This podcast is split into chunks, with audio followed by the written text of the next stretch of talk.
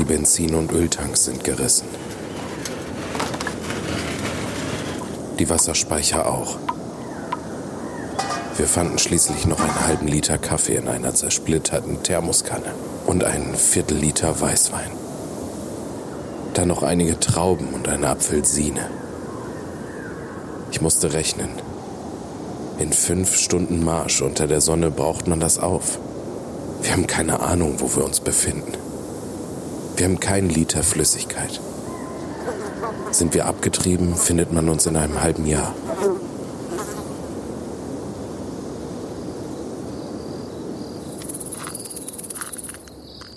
Es ist der 30. Dezember 1935. Unzählige Sterne funkeln in der Dunkelheit wie winzige, einzelne Pixelfehler auf einem riesigen, kaputten iPhone. Im Westen häufen sich die hellen Punkte, bis sie sich zu einem leuchtenden Band verdichten. Quer über dem Himmel steht die Milchstraße. Eine Spur aus Millionen glitzernden Sternen, an manchen Stellen so dicht wie ein Teppich, zieht sich über den gesamten Horizont. Das Land darunter ist grau. Flache Sandhügel heben sich kaum erkennbar vom Himmel ab. Kein Licht leuchtet von dort in die Nacht hinauf. Kein Haus stört die Ruhe, keine Lampe die Dunkelheit. Hier, am östlichen Rand der Sahara, liegt die libysche Wüste. Tausend mal tausend Kilometer spannt sich diese gigantische Ödnis unter der Milchstraße auf. Hier gibt es kein Leben. Nur die von der Sonne gebleichten Rippen eines Kamelskeletts ragen spitz aus dem gelbbraunen Sand und leuchten im Mondlicht. Der Kopf des Kadavers ist mumifiziert, die Zähne herausgebrochen. Die Augen starren ins Leere, als ob sie immer noch verzweifelt nach Wasser suchen. Auch Pflanzen gibt es hier kaum, wenn dann nur kleine, krautige Büsche. Die libysche Wüste ist einer der trockensten Orte der Welt. Ihre klimatischen Bedingungen werden heute von Meteorologinnen als hyperarid bezeichnet. Das bedeutet, dass der Niederschlag im Durchschnitt weniger als 5 mm pro Jahr beträgt. An manchen Orten regnet es jahrelang kein einzigen Tropfen. Tagsüber beträgt die Luftfeuchtigkeit gerade 18 Prozent.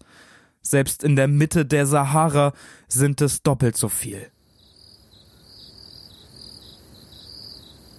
Stumm leuchten die Sterne über der verlassenen Einöde. Sie erhellen die unendliche Ödnis gerade so, dass man die wellenartigen Verwerfungen des Wüstenwinds auf den Dünen erkennen kann.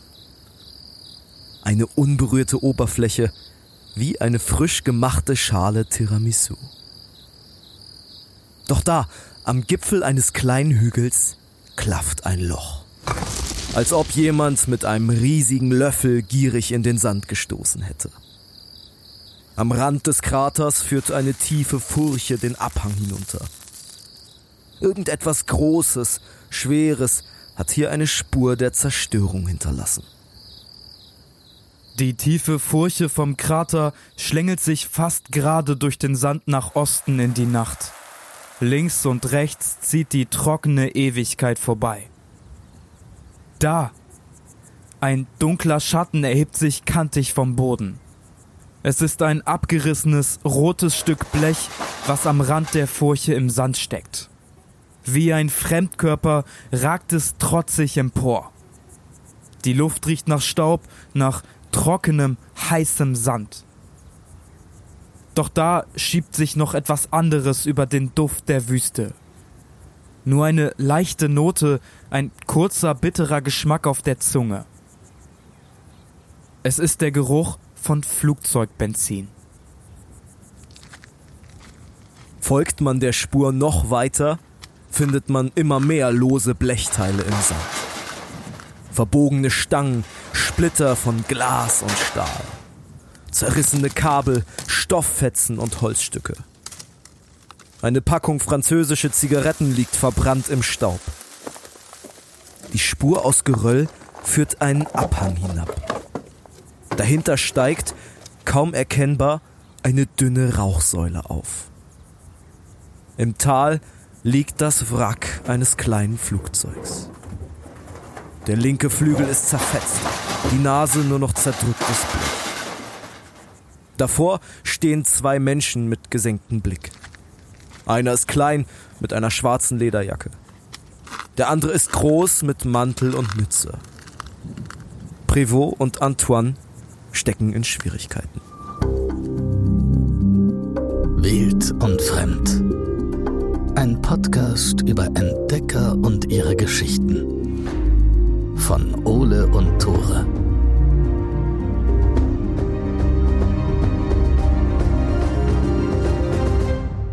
Moin, herzlich willkommen zurück zu Wild und Fremd. Ich würde sagen, der Podcast mit den besten Longdrinks aller Zeiten.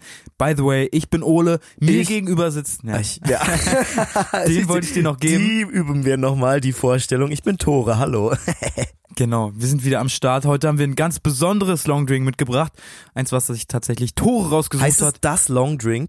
Das heißt die Longdrink. Ich mache ja auch? Longdrinks, dann bestellt man mal. Genau, ich, ich wollte gerade fragen, weil das ist jetzt eine Kreation, wir probieren jetzt was aus und ich würde dich gerne im Anschluss fragen, ob du das den- guten Gewissens KundInnen verkaufen würdest in deiner Bar. Ach so, äh, wir wollen wir probieren? Ja, wir probieren das. Also wollen wir sagen, was es ist oder wollen wir das erst im Laufe der Folge aufklären, weil es natürlich wie immer auch einen Bezug zu unserer Folge hat. Genau, es wurde auf der Expedition heute getrunken. Es ist ein Gemisch. Meins besteht Es zu, ist ein Gemisch. es besteht zu drei Viertel aus Espresso. Der riecht ziemlich geil. Und zu einem Viertel aus Weißwein, den wir von Mama und Papa geklaut haben. Er roch nicht mehr so gut. Weißwein hält sich übrigens nicht so lange, wenn man ihn nicht im Kühlschrank aufbewahrt. Und ich glaube, der stand da schon ein bisschen länger. Wir probieren das mal, weil mit diesem Gesöff müssen unsere zwei Protagonisten heute vier Tage lang überleben. Cheers.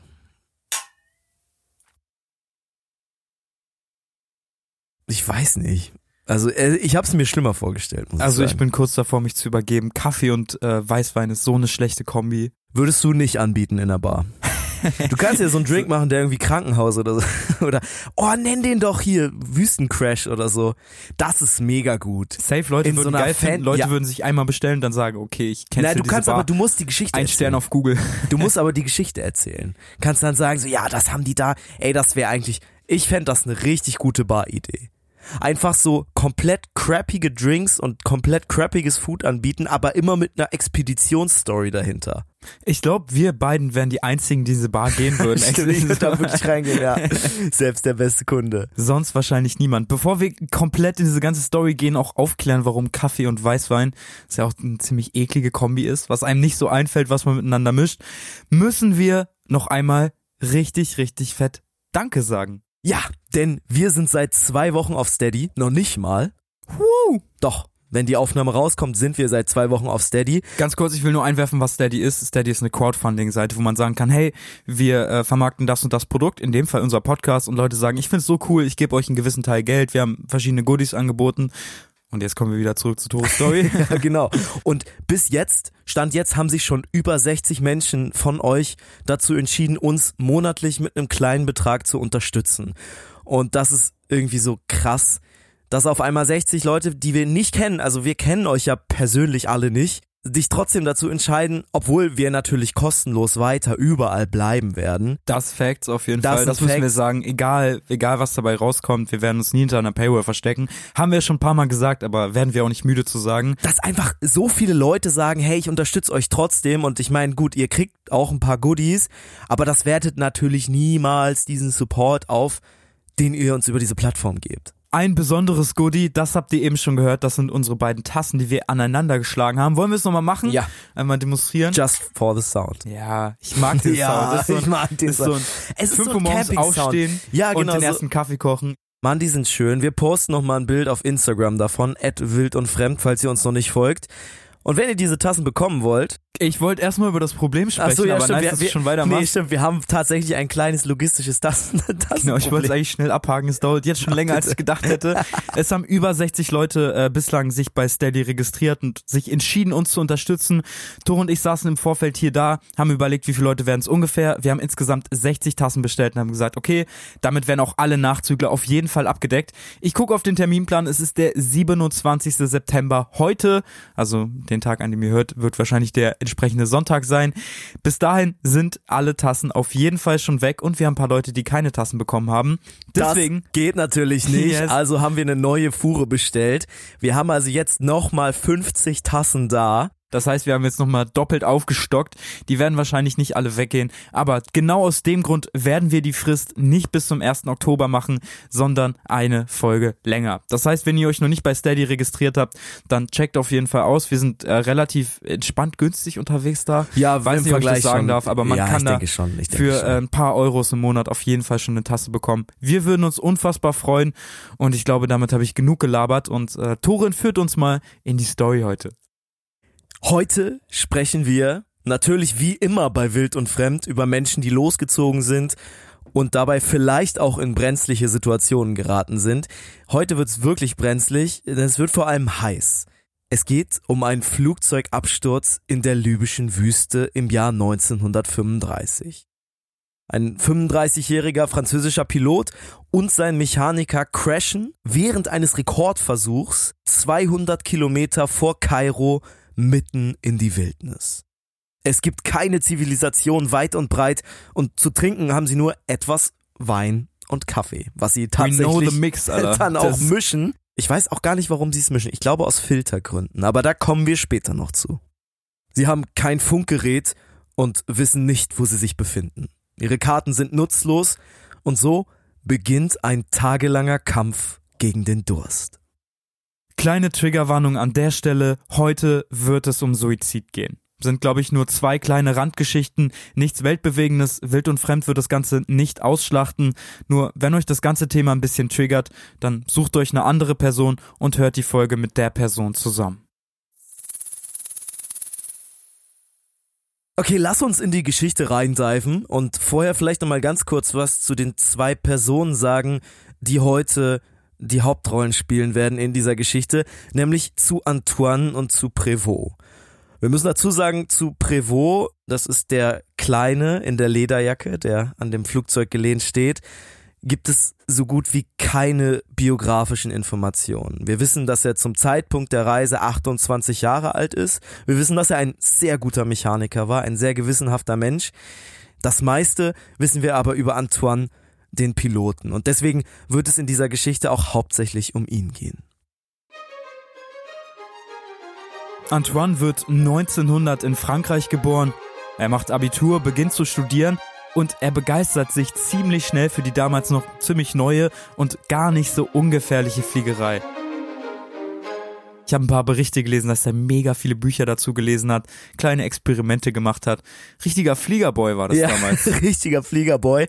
Haben ihm natürlich alle aber abgeraten. Vor allen Dingen seine Familie hatte Angst, dass er crasht, weil das ja wirklich damals auch, ich meine, es waren Holzkisten, die mit Stoff bespannt waren, gerade so 1920, 1925. Trotzdem macht Antoine seinen Flugschein, beginnt als Postflieger zu arbeiten und fliegt so regelmäßig in einer kleinen Maschine, vollgepackt mit Briefen und Paketen, von Frankreich nach Afrika und wieder zurück.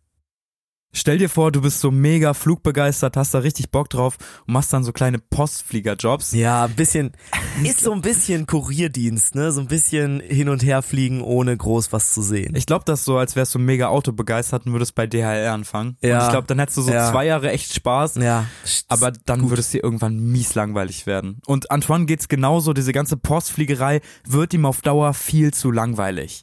Er beginnt jetzt mehr das Risiko zu suchen, fliegt so ein bisschen außergewöhnliche Routen, testet die ersten Versuchsflugzeuge und wäre hier auch schon ein paar Mal fast gestorben. kleiner Adrenalin-Junkie, glaube ich. ist er wirklich. Und dann im Herbst 1935 bietet sich ihm eine einmalige Gelegenheit. Ein französischer Club veröffentlicht ein Preisausschreiben. Es geht um die Strecke von Paris nach Saigon, also von Frankreich nach Vietnam. Und wer diese Strecke, das sind ungefähr 22.000 Kilometer, per Flugzeug in Rekordzeit schafft, der bekommt ein dickes Preisgeld. Ich glaube, Ole recherchiert gerade nochmal heimlich, was das Preisgeld ist. you got me, Alter. You got, I got Ja, you. ja. Ich habe das auch recherchiert. Das Ding ist, ich habe verschiedene Zahlen gefunden, die sich teilweise auch sehr stark unterschieden haben. Manchmal waren von 200.000 Francs die Rede, dann von 1,5 Millionen Francs. Je nachdem, welchen Wert man jetzt nimmt, ist das teilweise wirklich auch, sind es mehrere hunderttausend Euro heute. Ich habe, wie gesagt, mehrere Quellen dazu gefunden, deswegen habe ich mich entschieden, das Preisgeld hier nicht preiszugeben. Haha. Ich habe tatsächlich nichts gefunden, aber du hast recht. Also wenn das von 200.000 bis 1,6 Millionen Francs sind, dann ist es eine riesige Summe auf jeden Fall. Also es ist wirklich viel und Antoine ist sofort begeistert. Und er ist auch sehr überzeugt von sich. Er ist sich ziemlich sicher, dass er das mit seinem kleinen einmotorigen Flugzeug schaffen kann. Alleine ist es natürlich langweilig und auch ein bisschen schwierig. Deswegen holt er sich zur Unterstützung André Prévost an Bord. Genau, dieser 28-jährige Mechaniker, der Mann ohne Lebenslauf quasi. Sie starten im Dezember 1935 in Paris, fliegen dann nach ein paar Zwischenstopps über das Mittelmeer und dann an der Küste Afrikas entlang. Bis dahin geht alles gut. Vor ihnen liegt jetzt dieses Quadrat, ich glaube, du hattest es als 1000 mal 1000 Kilometer Wüste beschrieben im Intro. Genau. Das müssen sie einmal quer überfliegen und ich glaube, hier können wir mit der Geschichte ganz gut einsteigen.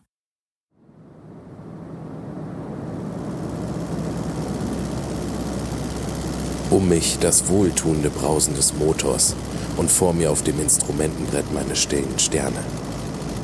Jetzt hat sich der Mond uns entzogen. Wir haben keinen Funk an Bord. Kein noch so schwaches Band verbindet uns mit der Außenwelt. Nur unser Motor hält uns inmitten dieses düsteren Teers in der Schwebe. Hier gibt es keine Hilfe. Hier wird kein Fehler verziehen. Wir stehen ganz auf Gottes gutem Willen.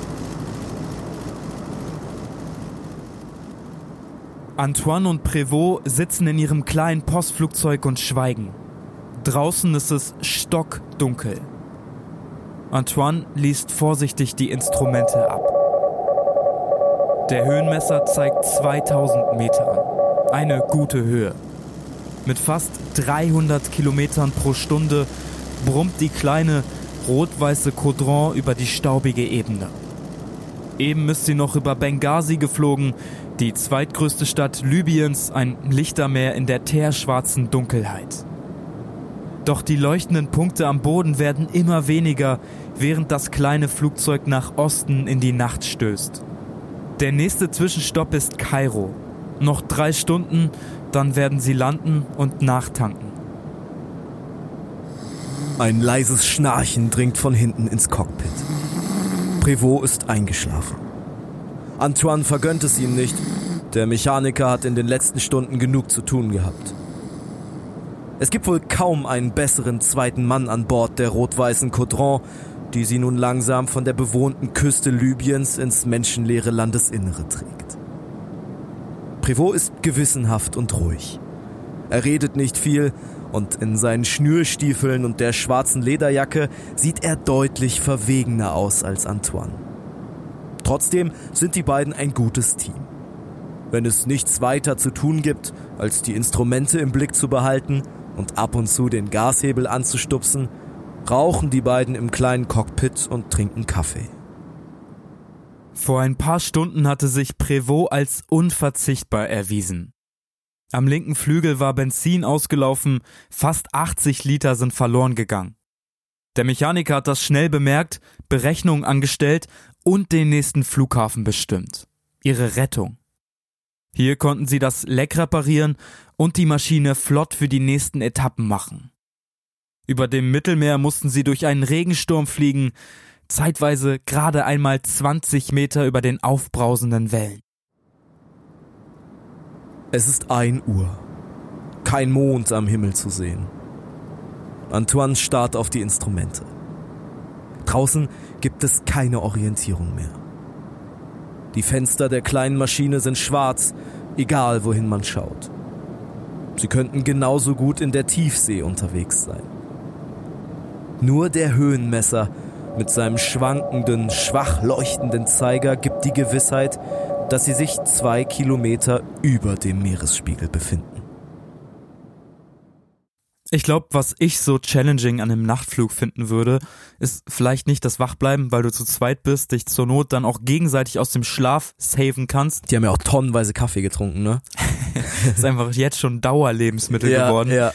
Aber die Orientierung, also zu sehen, wo ich jetzt gerade langfliege, wenn es draußen stockdunkel ist. Ja, voll. Die haben ja kein GPS, keine modernen Navigationsgeräte. Eigentlich nur ein Kompass, einen groben Geschwindigkeitsmesser, der sich aber ja auch nur an der Relativgeschwindigkeit zwischen Flugzeug und Luft orientiert.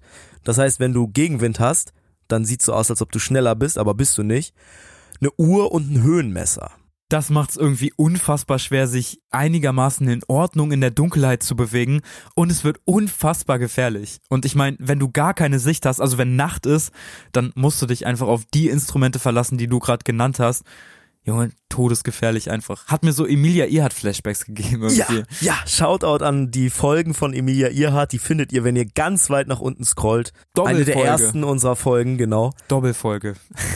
ja. Und ich glaube, im Gegensatz zu Emilia Earhart, die ja wirklich sehr gewissenhaft immer auf die Instrumente geachtet hat, trotzdem übrigens verschollen gegangen ist, ist Antoine ein Typ, der viel lieber nach Gefühl fliegt. Der will sich eigentlich nicht auf diese Anzeigen verlassen. Für ihn wird das Fliegen dann eher zu so einer Art Bürojob, das sagt er zumindest. Das Problem ist aber, dass sie auch keinen Funk an Bord haben. Da war ich mir erstmal unsicher, warum man unbedingt Funk an Bord braucht. Ich meine, vielleicht um irgendwie einen Flughafen anzurufen und zu sagen, wir landen gleich. Aber im Notfall könnte man da ja trotzdem einfach landen. Aber nee, das bedeutet einfach, sie bekommen keine aktualisierten Wetterberichte. Das heißt, sie wissen nicht, ob morgen vielleicht der größte Hagel aller Zeiten ausbricht oder ob sich im Osten irgendwie ein Unwetter andeutet. Und jeder, der irgendwie schon mal was mit Flugzeugen, vor allen Dingen mit so kleinen einmotorigen Maschinen zu tun hat, weiß, zu wissen, wie das Wetter ist, ist bei solchen Flügen unendlich wichtig.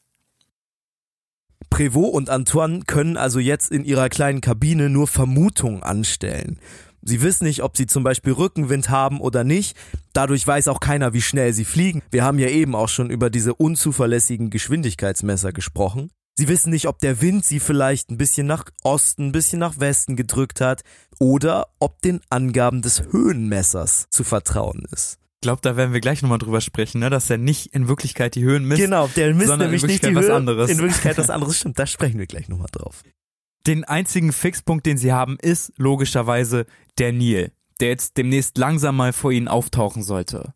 Da gibt es nämlich wieder Menschen, Häuser, Zivilisation und hoffentlich auch ganz viele Lampen, die man aus der Luft sehen kann. Sie haben also nur den Boden, um sich zu orientieren und fliegen jetzt geradewegs Richtung Kairo am Nil. Antoine lässt die Maschine auf 2500 Meter aufsteigen. Am rechten Fenster leuchtet etwas blassrot. Ein langer Leuchtschweif zieht sich von der Flügelspitze in die Dunkelheit. Das Licht glimmt auf, verblasst und flackert in unregelmäßigen Abständen. Es ist die Reflexion der Steuerbordlaterne. Ein klares Zeichen, dass sie durch dichte Wolken fliegen. Antoine zieht den Steuerhebel vorsichtig nach vorne. Das Flugzeug geht auf 1000 Meter hinunter. Noch immer pulsiert das Licht der Steuerbordlaterne in den dichten Wolken. Antoine hat geschrieben, dass ihn dieses Licht richtig genervt hat, weil es ihm halt die ganze Zeit in sein Gesicht geschehen hat und ihm ja basically gesagt hat, du bist immer noch in den Wolken. Das ist ja genau das, was sie nicht wollen. Er will ja, will ja, Ja. raus aus den Wolken. Das stimmt. Er hat auch dem Licht übrigens einen Namen gegeben, und zwar Pufflicht hat er es genannt. Pufflicht. Einfach weil es rot geschienen hat und damals schon rot so ein bisschen die Farbe von Bordellen war. Ja, hat ihn irgendwie daran erinnert. Zeigt aber, dass er da nicht so Bock drauf hatte auf dieses Licht. Zeigt auch, dass er vielleicht ein ganz lustiger Kauz war. Oder? Ja, doch schon. Vier Stunden und fünf Minuten sind sie jetzt schon unterwegs. Antoine starrt in die Dunkelheit. Von hinten ertönt ein leises Niesen. Prévost ist aufgewacht. Die leichte Drosselung des Motors hat ihn geweckt. Er kommt nach vorne und setzt sich neben Antoine. Sie beratschlagen. Eigentlich müsste die kleine Caudron schon längst über Kairo sein. Doch die Wolken versperren die Sicht. Vielleicht haben sie die Küste schon überquert und sind jetzt über dem Meer. Egal was es ist, Antoine beschließt, noch weiter runterzugehen. Sie müssen endlich aus diesen verdammten Wolken raus. Der leuchtende Zeiger des Höhenmessers zittert. 800 Meter. 600 Meter. Antoine hält den Steuerknüppel gesenkt. 500 Meter. 400. Tiefer will er nicht. Da, ein Licht. Es sieht aus, als wäre es ein Leuchtturm. Dann müssten sie an der Küste sein. Es ist laut im Cockpit. Der Motor spuckt und dröhnt. Antoine und Prévost müssen schreien, um sich zu verständigen. Beide haben das Licht des vermeintlichen Leuchtturms gesehen. Doch noch immer scheinen Wolkenfetzen ihnen die Sicht zu versperren. Antoine beschließt, noch etwas tiefer zu gehen. 380 Meter, 340 Meter, 300. Am Ende ist das Problem wahrscheinlich der Höhenmesser. Wir haben vor ein paar Minuten drüber gesprochen. Wir haben gesagt, dass sie nicht wirklich die Höhe messen, sondern was anderes. Sie messen nämlich den Luftdruck. Die richtige Höhe zu messen war 1935 auch gar nicht möglich, aber es gibt eine physikalische Regel.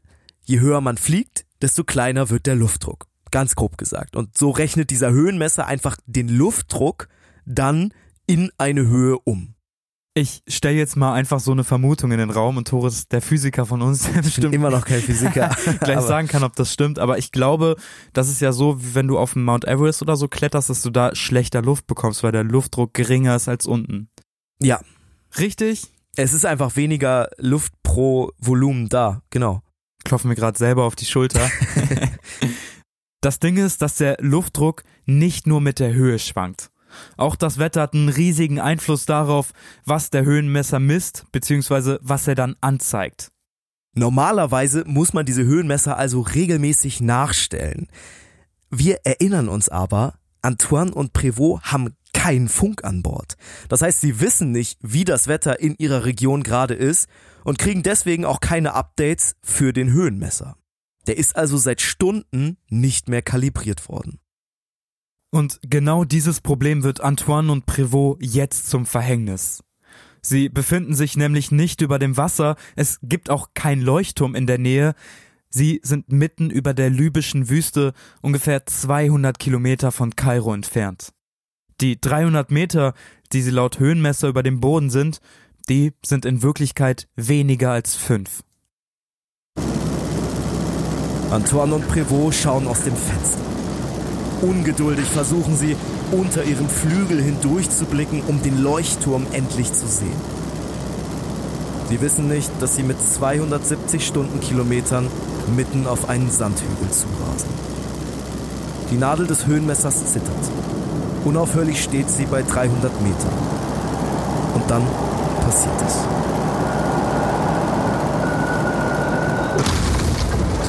Es gab ein Erdbeben, das unsere Kabine feierte die Fenster herausriss, Bleche 100 Meter weit schleuderte und uns bis ins Tiefste mit einem Grollen empfand. Fünf Sekunden, sechs Sekunden, noch immer zitterte die Maschine. Dann kam nichts mehr. Dass wir lebten, ging gegen alle Vernunft. Sand spritzt in alle Richtungen, als die rot-weiße Caudron einen Krater in die Wüste reißt. Mit einer ungeheuren Wucht prallt das Flugzeug auf den Boden und schleudert über den Staub. Kreischend verbiegt sich der Propeller.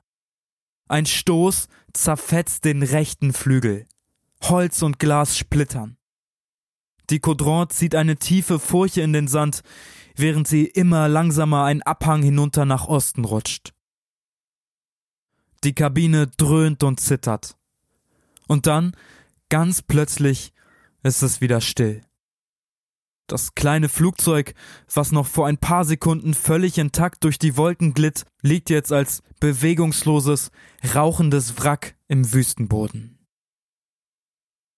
Antoine und Prévost sitzen wie erstarrt in der zertrümmerten Kabine. Wie durch ein Wunder ist keiner von ihnen ernsthaft verletzt. Doch noch immer schweben sie in Gefahr. Hastig klettern sie durch eins der herausgebrochenen Fenster und rennen über den Sand. Prévost humpelt. 20 Meter entfernt halten sie erschöpft an. Der Staub legt sich. In der Dunkelheit befühlt Prévost seinen Körper. Es ist alles noch dran. Antoine atmet schwer. Er holt eine elektrische Taschenlampe aus seiner Jacke hervor und leuchtet in Richtung des Wracks. Es raucht nicht mehr. Doch die Spur der Verwüstung ist unverkennbar. Prévost schaltet die Akkus der Maschine aus, um einen Kurzschluss zu verhindern. Dann setzt er sich neben Antoine, der an der Motorhaube lehnt, und in die Nacht starrt. Ihr kleines Flugzeug ist zerstört und sie sitzen fest. Das erste, was beide gemacht haben, ist sich legit anzuschreien, ne? Anzuschreien, hey, ist alles gut bei dir? Fühlst ja. du deinen Körper noch? Antoine schreit Prévost direkt an und Prévost so, ja, alles gut, humpelt ein bisschen. Aber Antoine hat so eine unfassbare Panik, dass Prévost gleich einfach zusammenbricht und stirbt. Das ist ja auch ein krasser Impact, den sie gerade erfahren haben. Die sind mit 270 Stundenkilometern in einen Hügel gerast und dann nochmal, was weiß ich, wie lang auf dem Sand hin und her geschlittert in einem kleinen Flugzeug. Das ist ein Szenario, bei dem wahrscheinlich 99,9% aller Menschen gestorben werden. Ja, es ist wirklich ein Wunder, dass sie überlebt haben. Privot hat tatsächlich eine Verletzung, wollte ich dazu nochmal sagen. Ja. er hat sein Knie am Feuerlöscher gestoßen, ja. bemerkt das ein bisschen unwillig, aber das ist wirklich das Einzige, was passiert ist. Ich finde, Prévost handelt auch in dieser Situation unfassbar gewissenhaft. Antoine schreit ihn noch an, ob alles okay ist. Und Prévost rennt halt sofort wieder zurück zum Flugzeug, schaltet die Akkus aus, Kurzschlussgefahr, ne? Wenn der Treibstoff anfängt zu brennen, dann explodiert alles, dann haben sie noch weniger Chancen, irgendwie hier rauszukommen. Und äh, der ist auch aufmunternd. Der sagt dann irgendwann zu Antoine, ey, eigentlich ist es auch ein Erlebnis, dass wir jetzt noch nicht tot sind. Allein das ist doch schon krass, oder? Ich weiß nicht, ob dir schon mal so was lebensgefährliches passiert ist. Mir auf jeden Fall schon mal. Also ich hatte das Gefühl, ich war in der Fußgängerzone und bin mit dem Fahrrad über einen Zebrastreifen gefahren und da hat mich ein Auto so von der Seite so angefahren. Und die Frau ist so ausgestiegen und hat gefragt, ob alles okay ist. Und ich habe nur mit leeren Augen so nach vorne geguckt. Ich weiß nicht, da war ich elf oder zwölf, aber es hat sich angefühlt, als wäre ich gleich tot. Und da bist du so wirklich so weg. Du fühlst einfach gar nichts. Und sich dann wie Prévost hinzustellen und zu sagen, alles gut, ich mache jetzt erstmal die Akkus aus, damit hier nichts explodiert, damit wir unsere Vorräte retten können, finde ich unfassbar stark. Weil eigentlich wären beide tot gewesen. Ich glaube, Antoine reagiert eher so wie du in der Fußgängerzone. Der ist erstmal völlig fertig und geschockt und dann fängt's bei ihm an zu rattern und er realisiert langsam, dass dieser ganze Leuchtturm, den sie gesehen haben, ja anscheinend nur eine Täuschung war und dass sie jetzt hier überhaupt nicht nah an der Küste abgestürzt sind, sondern mitten im Landesinneren. Ich find's krass, weil Antoine ja sogar nochmal betont hat, dass beide diesen Leuchtturm gesehen haben, also beide anscheinend sich geirrt haben oder beide vielleicht irgendwas anderes gesehen haben. Ja, und jetzt sind wir in der Situation, die ihr im Intro gehört habt. Ich nehme noch einen Sip von meinem Gebräu. Wollen wir nochmal anstoßen? wir stoßen nochmal an. Steady, Wild und Fremdtassen. Steady.com genau. ist ganz Sie oben in der Bio verlinkt auch.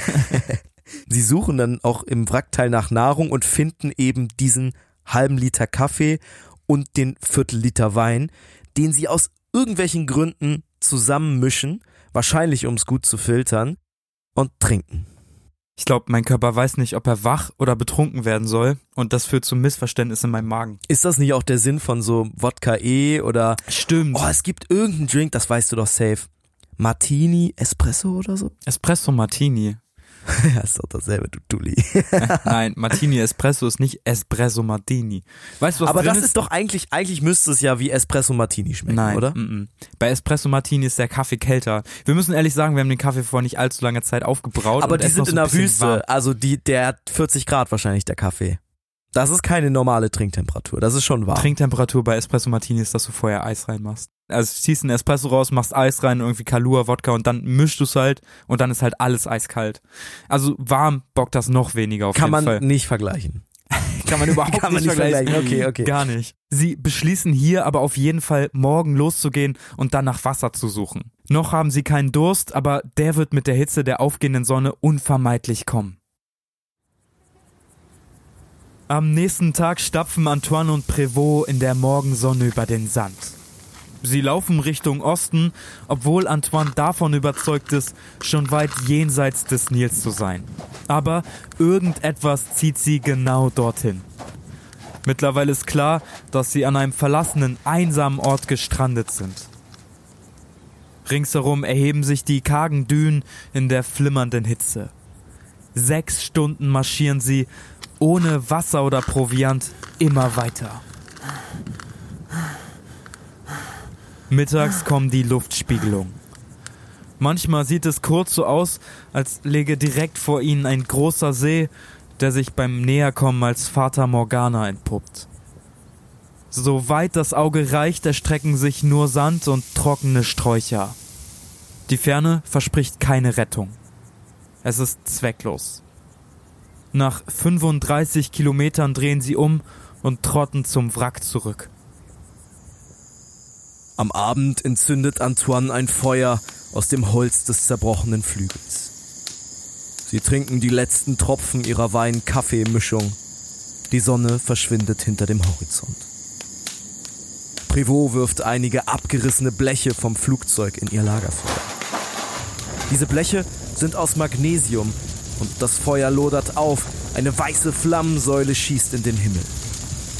Doch kein Licht antwortet am Horizont. Das Magnesiumfeuer erfüllt das Tal mit einem gleißenden, gespenstischem Schein. Die verdorrten Sträucher werfen lange Schatten auf den Sand, wie knorrige Finger einer riesigen Hand. Privots Gesicht glitzert im grellen Licht. Tränen laufen ihm die Wangen hinunter. Sie haben keinen Tropfen Wasser mehr. Antoine klopft ihm auf die Schulter. Futsch ist futsch, sagt er. Doch Prévost dreht sich weg. Wir haben getan, was wir konnten. 70 Kilometer sind wir gegangen, fast ohne zu trinken. Am frühen Morgen konnten wir auf den Flügeln unserer Maschine ein wenig Wasser mit Lappen zusammenwischen. Es stand nicht hoch im Glas und war mit Farbe und Öl widerlich gemischt. Wir haben es aber dennoch getrunken. Nach diesem Gelage sagte Prévost, zum Glück haben wir noch den Revolver. Er hatte ganz ruhig gesprochen, wie wenn man von einer alltäglichen Sache spricht. Fast wie wenn er gesagt hätte, wir wollen uns die Hände waschen. Prévost hat Antoine dann später gesagt, dass er nicht wegen ihnen beiden geweint hat, nicht weil sie kein Wasser mehr haben oder so, sondern wegen den Leuten, die ihm was bedeuten und die er jetzt eventuell nie wiedersehen wird. Also wegen seiner Familie und seinen Freunden. Wegen seinen Lieben in der Heimat. Das ja. ist ja auch irgendwie so ein Dauerproblem, was wir bei Expeditionen haben. Ich erinnere mich da immer gerne an die Arktis und an die Antarktis-Expedition, dass es vielen einfach nicht gut geht, weil sie oft an zu Hause denken und sich fragen, wie es den Angehörigen gerade geht, die sie irgendwann auch vermissen werden. Er sagt ja auch, zum Glück haben wir noch den Revolver. Das deutet ein bisschen darauf hin, dass er sagt, wir haben den Revolver, um uns im schlimmsten Fall gegenseitig umzubringen. Ja, und das mit so einer Natürlichkeit sagt, wie wir wollen uns die Hände waschen. Also, dass es so eine Selbstverständlichkeit auf einmal ist. Am zweiten Tag beschließen sie, sich aufzuteilen. Prévost bleibt beim Wrack der Maschine, schichtet Brennholz auf und kümmert sich um ein Feuer als Notsignal. Antoine bricht diesmal allein in die Wüste auf. Letzte Nacht hat er verzweifelt ihre Landkarten studiert. Sie sind nutzlos, weil sie nicht wissen, wo sie sich befinden. Aber irgendwo auf einer dieser Karten, mitten auf dem gelben, straßenlosen Papier, war ein Kreuz eingezeichnet. Darunter stand Missionsstation. Und direkt daneben war ein kleiner schwarzer Punkt gemalt. Das Zeichen für einen, ich zitiere, dauernd benutzbaren Brunnen. Was für ein Wort. Wenn Sie den finden, dann sind Sie gerettet. Mit geschwollener Zunge und trockenem Hals trottet Antoine über den Sand. Der kühle Morgen weicht der Mittagssonne. Immer wieder hält er inne und blinzelt in den Himmel. Es gibt eine alte Weisheit, die sich Beduinen und Soldaten aus der Gegend gleichermaßen über die libysche Wüste erzählen. Es heißt, dass sich das Verdursten irgendwann in den Augen bemerkbar macht. Erst sieht man helle Punkte und irgendwann ein flammendes Leuchten, wie eine zweite Sonne, die irgendwann das komplette Blickfeld einnimmt. Dann stirbt man. Noch hat Antoine klar die Ebene im Blick. Noch keine Flecken vor den Augen. Er schleppt sich weiter. Da! In der Ferne erblickt er eine dunkel gekleidete Gestalt. Sie winkt ihm zu. Antoine ruft, er kommt näher, doch es ist nur ein schwarzer Steinblock. Immer wieder plagen ihn jetzt Täuschungen. Antoine selber nennt sie Durstfieber. Sie führen ihn mal hierhin, mal dorthin. Und auch wenn es jedes Mal eine Enttäuschung bedeutet, so geben sie ihm doch zynischerweise Hoffnung und Antrieb. Mittlerweile ist Nachmittag. Bald muss er umkehren, sonst schafft er es nicht mehr zurück zu Prévost. Vor ihm erhebt sich ein flacher Hügel. Antoine beschließt, hinaufzusteigen. Doch da, auf der Spitze des Hügels, schiebt sich etwas Schwarzes zwischen den Steinen hervor. Es sind zwei Balken. Einer quer, einer längs. Ein Kreuz. Antoine wird schneller. Das ist das Zeichen der Missionsstation. Auf dem Hügel ist das Kloster, die Mönche und vielleicht sogar der dauernd benutzbare Brunnen. Sie sind gerettet. Antoine läuft jetzt. Mit ein bisschen Glück schaffen sie es noch heute Abend gemeinsam zu Prévost und können auch ihn retten. Der Hügel ist gar nicht steil. Antoine stapft höher, Schritt für Schritt. Gleich wird er die Dächer des Klosters sehen, den Turm mit der Glocke und den Brunnen. Bei Missionsstation habe ich erstmal an Christen gedacht, die sich da irgendwo in der Wüste niedergelassen haben und versuchen da auch irgendwie die Letzten vom christlichen Glauben zu überzeugen. Aber Gibt's auch. Gibt es auch. Aber der christliche Glauben in Libyen war zu dieser Zeit nicht der Glaube, den wir aus Europa kennen und als also nicht christlich. katholisch und evangelisch, genau, sondern koptisch. Die koptische Kirche geht auf das alexandrinisch-ägyptische Christentum der Spätantike zurück. Die haben sich also in Ägypten gegründet und dann halt auch irgendwann in Libyen Fuß gefasst. Wir haben dann ein bisschen recherchiert. Koptische Christen waren für uns auch ein bisschen neu und grundsätzlich unterscheiden sie sich jetzt nicht komplett von Katholiken oder Protestanten. Please keine Religionsdiskussion in den Kommentaren. Aber, ja, wir machen da gar kein Fass auf. Ja, da gibt es ja, bestimmt genau, ein paar genau. Leute, die sagen, da sind mega krasse Unterschiede. Wir wissen es nicht genau. Das ist unser Grundwissen dazu. Aber es gibt eine Sache, die wirklich fundamental anders ist und die in dieser Geschichte auch eine wichtige Rolle spielt, nämlich das koptische Kreuz. Das sieht nämlich ganz anders aus als das klassische Kreuz, was wir von Katholiken oder auch von Protestanten kennen. Wenn ihr eben aufgepasst habt, dann wisst ihr, dass das Kreuz, was Antoine auf dem Hügel gesehen hat, dieses evangelische, katholische, klassische Kreuz war. Und das kann ja hier irgendwie nicht sein, weil in dieser Gegend gibt es weder Katholiken noch Protestanten. Tja, und dann irgendwann, während Antoine diesen leichten Hügel ansteigt, merkt er auch, da ist gar kein Kreuz. Da ist kein Kloster, kein Brunnen. Das war eine Fata Morgana. Dieses Kreuz war ein Trugbild, wahrscheinlich einfach auch ein Wunschdenken seiner durstgeplagten Fantasie, was er sich dann zusammengereimt hat, nachdem er die Karte gelesen hat. In Wirklichkeit ist es einfach nur ein leerer Hügel. Antoine schreibt dann in seiner Aufzeichnung zwei, wie ich finde, sehr berührende kurze Sätze, die diese ganze merkwürdige, völlig verzweifelte Situation ganz gut zusammenfassen. Ach nein, nur nicht Wein. Es ist ja gar kein Kreuz auf dem Hügel.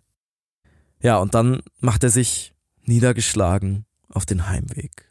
In der Dämmerung verschwinden die Fata Morganas. Antoine folgt jetzt seinen eigenen Spuren zurück zum Wrack. Es ist Nacht, als er sich dem Lager nähert. Prévosts Feuer leuchtet schon von weitem in der Dunkelheit.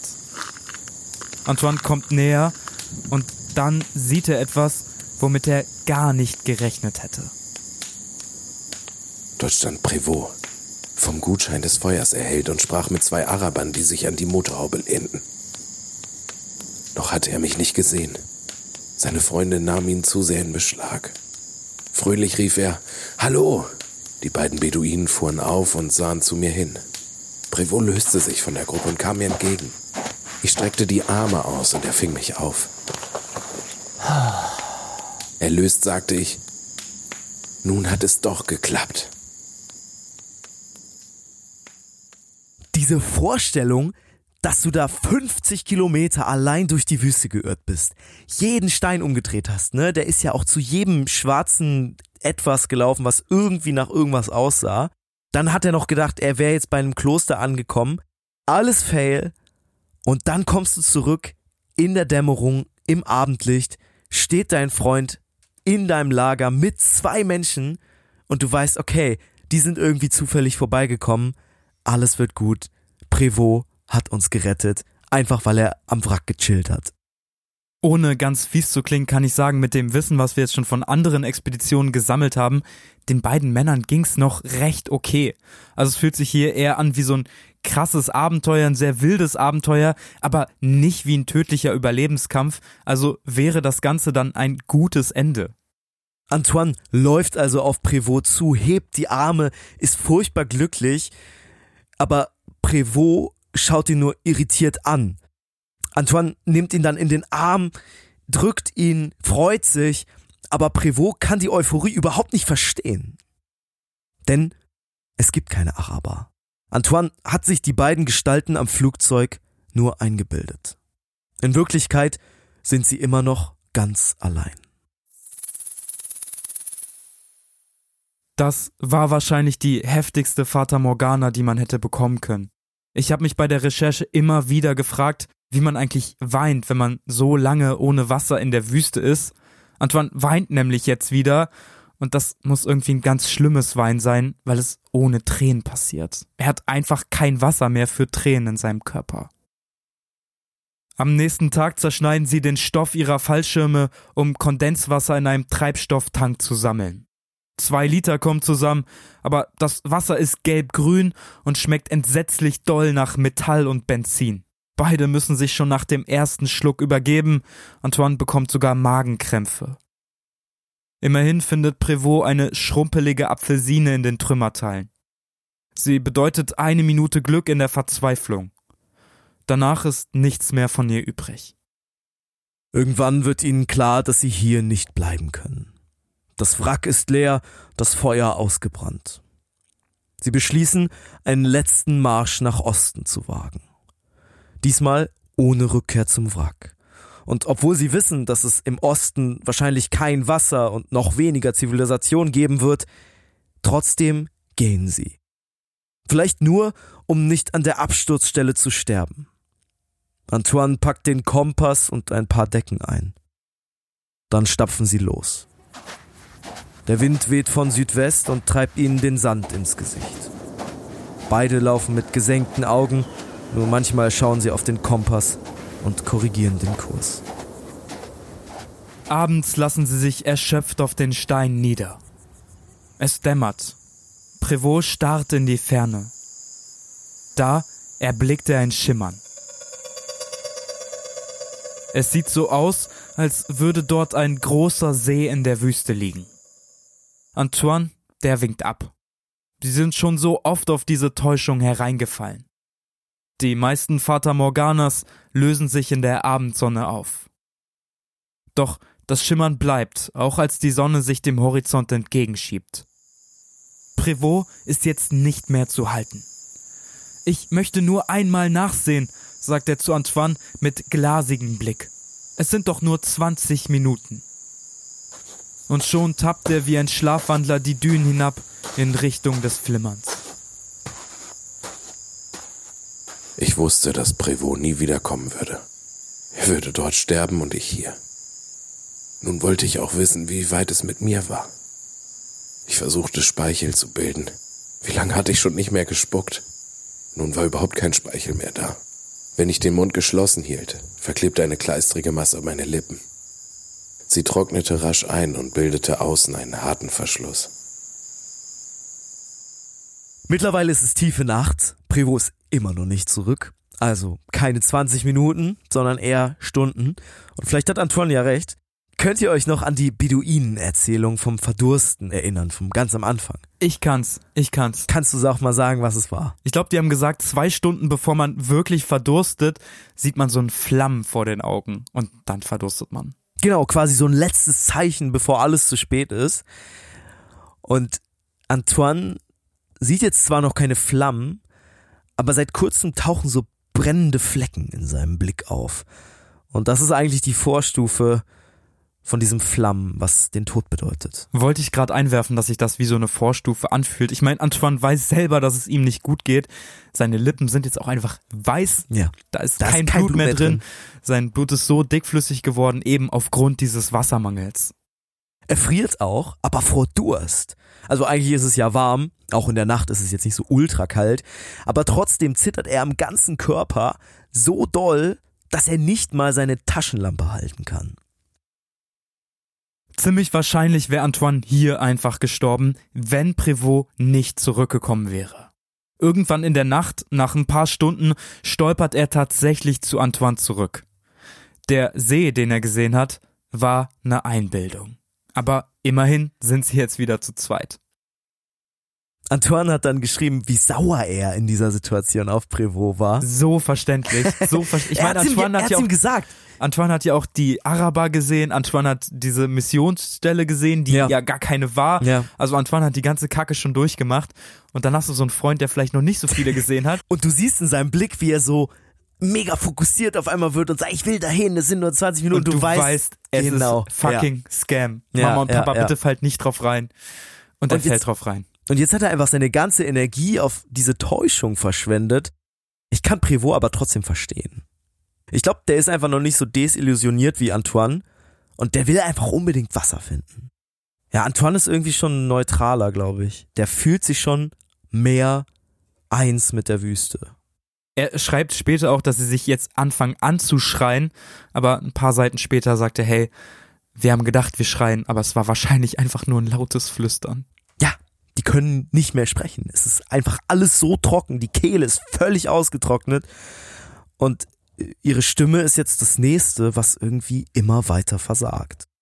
Ich fand das krasseste an der Situation, da werden mir sicherlich ganz viele Leute widersprechen, die sitzen sich noch. Immer noch. Also die stehen jetzt actually kurz vor dem Tod und sie reden sich mit sie an. Ja. Finde ich Das ist- ja. so unfassbar wild, dass man in so einer Situation nicht sagt, hey, lass mal duzen. Oder ey, wenn wir schon bei diesem Wettbewerb teilnehmen, die ganze Zeit in einem Cockpit zusammensitzen. Ja, ich hätte das halt nach fünf Minuten gesagt, wenn ich den kennengelernt hätte. Boah, ich hätte es direkt am Anfang, hätte angefangen mit Sitzen, hätte ich gesagt, Ja, nein, Bruder, alles Digga. gut. Sag ruhig Ole. Aber das war vielleicht die Zeit, ne? Oder die Konvention, ich weiß es nicht. Ich, vielleicht haben sie auch einfach keine Zeit gefunden, sich gegenseitig das Du anzubieten. Und irgendwann war es dann egal. Ich glaube, ich hätte es mit dem letzten Atemzug gemacht, wenn das damals so einen hohen Stellenwert Oh, hätte, wie ja romantisch. so eine Liebesbeziehung So, ja, aufgebaut ja, oder so. ja, so, okay, jetzt kannst du mich duzen. Der vierte Tag bricht an. Sie wachen früh auf und schleppen sich in der Morgendämmerung weiter. Immer nach Osten. Beide schwitzen nicht mehr, obwohl es sehr warm ist. Auch dafür hat der Körper kein Wasser mehr. Die Landschaft verändert sich. Immer weniger Steine kreuzen ihren Weg. Vor ihnen liegt jetzt ein riesiges Meer aus feinem Sand. Alle 200 Meter müssen sie anhalten. Fast 80 Kilometer sind sie vom Flugzeugwrack ausgelaufen. Jetzt können sie nicht mehr. Ein paar hundert Meter entfernt ragt eine karge Ansammlung von trockenen Büschen aus dem Boden. Bis dorthin wollen sie noch gehen. Dann soll es vorbei sein. Ich fühle keinen Hunger. Nur Durst. Dabei hatte ich so gut wie nichts zu essen gehabt. Der Durst aber ist allmächtig. Die harte Kehle, die Zunge ausgibt, das Rasseln im Schlund. Wir verzichten auf große Marschabschnitte und sinken alle halbe Kilometer erschöpft nieder. Wenn mich die Leute mit meinen entzündeten Augen finden, dann werden sie sich einbilden, dass ich laut gerufen und viel gelitten habe. Aber ich habe ja gar nichts mehr. Ich habe keinen Schmerz mehr. Ich bin schon eins mit der Wüste. Als sie so mehr kriechen als laufen, fällt ihnen eine merkwürdige Vertiefung im Sand auf. Eine kleine Mulde, etwa so groß wie ein menschlicher Fuß. Antoine und Prévost schleppen sich weiter. Das noch ne Mulde. Und noch eine. Sie wirken seltsam unnatürlich in der unberührten Wüste. Plötzlich hört Antoine ein Geräusch. Prévost packt ihn am Arm und starrt ihn an. Auch er hat es gehört. Das war eindeutig das Krähen eines Hahns. Und dann, hinter einem der Hügel, taucht der Umriss eines Beduinen mit einem Kamel auf. Ein zweiter erscheint. Das kann keine Täuschung sein. Antoine und Prévost schreien, so laut sie können, doch es kommt nur ein ersticktes Flüstern. Aber die Beduinen haben sie längst entdeckt. Die Menschen, die hier seit Jahrtausenden in der Wüste leben, haben Erfahrung mit Halbverdursteten. Vorsichtig flößen sie Antoine und Prévost etwas Wasser ein. Dann bringen sie sie zu ihrem Lager. Antoine ist halb im Delirium. Und trotzdem lechzt er nach Flüssigkeit. Die Beduinen müssen sie immer wieder zurückhalten, zu viel zu trinken. Langsam erholen sich ihre geschwächten Körper. Und Antoine und Prévost verstehen jetzt erst, dass sie wahrscheinlich im letzten Augenblick gerettet wurden. Du, unser Retter, Beduine aus Libyen, wirst mir aus dem Gedächtnis schwinden. An dein Gesicht kann ich mich nicht mehr erinnern. Du bist der Mensch und erscheinst mir mit dem Antlitz aller Menschen. Du bist mein geliebter Bruder und ich werde dich in allen Menschen wiedererkennen. Alle meine Freunde, alle meine Feinde kommen mir in deiner Person entgegen. Und ich habe keinen einzigen Feind mehr auf der Welt.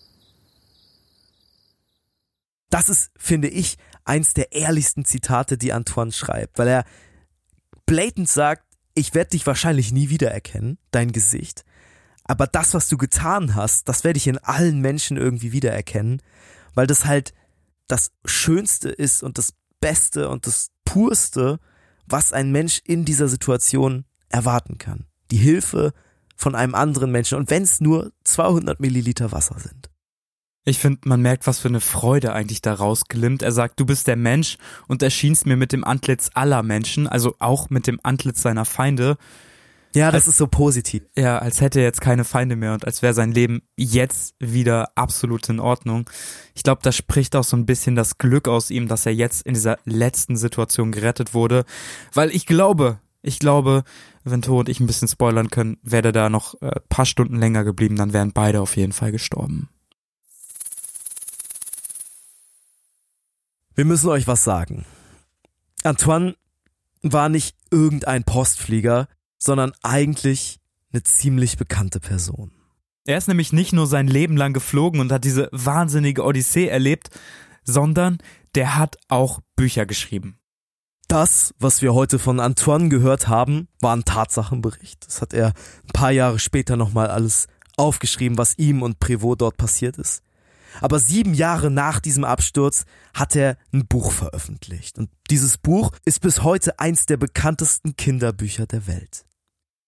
Antoine heißt mit vollem Namen Antoine-Marie Jean-Baptiste Roger de Saint-Exupéry. Und die Geschichte, mit der er später berühmt wird, heißt Le Petit Prince. Auf Deutsch Der kleine Prinz. Auch hier in dieser fiktiven Geschichte geht es um einen Flugzeugabsturz in der Wüste. Viele glauben, dass Antoine die Erlebnisse seines echten Absturzes dort verarbeitet hat. Antoine und Prévost erholen sich langsam von den Strapazen. Ein paar Jahre nach dem Absturz gerät Antoine de Saint-Exupéry in die Wirren des Zweiten Weltkriegs. Er flieht nach Amerika, zieht in die USA und dann nach Algerien. Hier schreibt er auch Der kleine Prinz. Doch das wilde Leben als Flieger hat seinen Preis. Antoine wird krank, seine Gallenblase entzündet sich und er leidet fortan unter chronischen Schmerzen. Es gibt Anzeichen dafür, dass er in dieser Zeit depressiv wird. Seine Briefe werden melancholischer, während sein Heimatland noch immer von den Deutschen besetzt ist.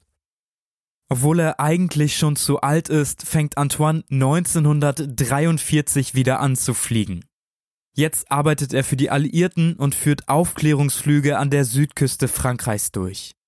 Es wird immer deutlicher, dass er kein guter Flieger mehr ist. Am 31. Juli 1944 startet er seinen letzten Flug Richtung Mittelmeer. Doch von diesem Flug kommt er nie wieder. Mit 44 Jahren wird Antoine de Saint-Exupéry irgendwo über dem Mittelmeer für verschollen erklärt. Bis heute ist die Absturzursache unklar. Es gibt bis heute ein Gerücht, und ich würde sagen, das ist so das größte Gerücht am internationalen Himmel, und zwar, dass Saint-Exupéry abgeschossen wurde tatsächlich. Von einem deutschen Flieger eben im Rahmen des Zweiten Weltkriegs. Es gab äh, in den 2000er Jahren Fischer, der ein Armband gefunden hat beim Fischen. Und da stand das Exupéry drauf, also war tatsächlich äh, Antoines Armband. Das hat er im Meer gefunden. Und ähm, dann hat sich ein deutscher Sportkommentator gemeldet, der äh, noch bis in die 2000er Jahre gelebt hat. Und der hat gesagt, hey, das war wahrscheinlich ich, der Saint-Exupéry abgeschossen hat. Man kann ein bisschen darüber diskutieren, hat er es vielleicht nur gesagt, um ein bisschen Hype zu kassieren, aber eigentlich bringt es keinen Hype, wenn man sagt, ich habe einen bekannten Autoren abgeschossen. Also es gilt als sehr wahrscheinlich, dass dieser deutsche Jäger tatsächlich Exupéry abgeschossen hat. Aber es gibt noch eine zweite Theorie. Antoine hat sein halbes Leben lang in Cockpits verbracht. Er konnte nicht anders, er ist immer wieder losgeflogen und dieser Flug am 31. Juli 1944 sollte offiziell sein letzter sein. Also Antoine wusste, dass er danach wahrscheinlich nie wieder fliegen können würde. Er hat ja davor schon die Diagnose bekommen, ey, du bist eigentlich viel zu alt, viel zu krank, um noch in ein Flugzeug zu steigen. Vielleicht war ein Leben ohne das Fliegen für ihn einfach nicht mehr lebenswert. Wir haben ja eben schon über seine melancholischen Briefe gesprochen, über seine immer schlimmer werdende chronische Krankheit. Und vielleicht hat er sich an diesem 31. Juli 1944 dazu entschieden, selbstbestimmt nie zurückzukommen. Ich glaube, an der Stelle können wir nochmal auf das Buch verweisen, auf Der kleine Prinz. Und ich würde gerne noch dazu sagen, dass Saint-Exupéry diesen Erfolg, den Der kleine Prinz hatte, nie selber mitbekommen hat. Ich glaube, im ersten halben Jahr haben die ungefähr 30.000 Bücher verkauft. Und wir müssen dazu sagen, Saint-Exupéry war Bestseller-Autor zu dem Zeitpunkt. Er hat viele Kriegsberichte rausgebracht, die deutlich spannender waren dann kommt dieses Märchen raus. Wir haben einen ganz nice Instagram-Post dazu hochgeladen. Checkt auf jeden Fall wild und fremd. Da seht ihr nochmal genau, was da alles passiert ist. Und äh, Thor hat da noch ein ganz geiles Zitat rausgesucht. Ja, wir haben noch ein Zitat von Antoine de Saint-Exupéry aus dem Buch Der kleine Prinz, was erst nach seinem Tod so erfolgreich wird. Dieses Zitat steht relativ am Ende der Geschichte, als der Erzähler und der kleine Prinz sich voneinander verabschieden müssen. Der kleine Prinz muss zurück auf seinen Asteroiden. Doch der kleine Prinz hat eine sehr tröstende Erklärung, warum er den Erzähler trotzdem nicht für immer verlässt. Und vielleicht hat sich so auch Antoine de Saint-Exupéry von der Welt verabschiedet. In seinem kleinen Flugzeug, den Sternen entgegenfliegend und wissend, dass er für alle, die ihn kannten und liebten, einer dieser Sterne sein wird. Die Leute haben Sterne aber es sind nicht die gleichen. Für die einen, die reisen, sind die Sterne Führer.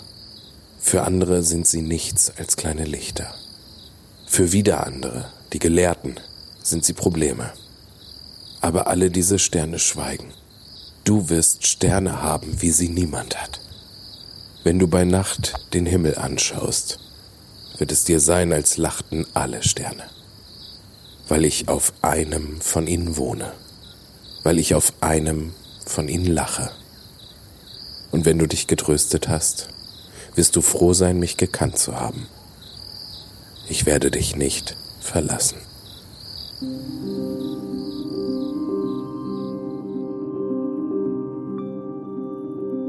You know the slang?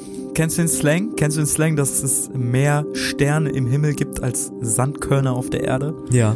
Ich habe es lange gedautet als Kind und ähm, ich habe in der Recherche dann tatsächlich nochmal nachgeguckt und ich kann es jetzt komplett dauten.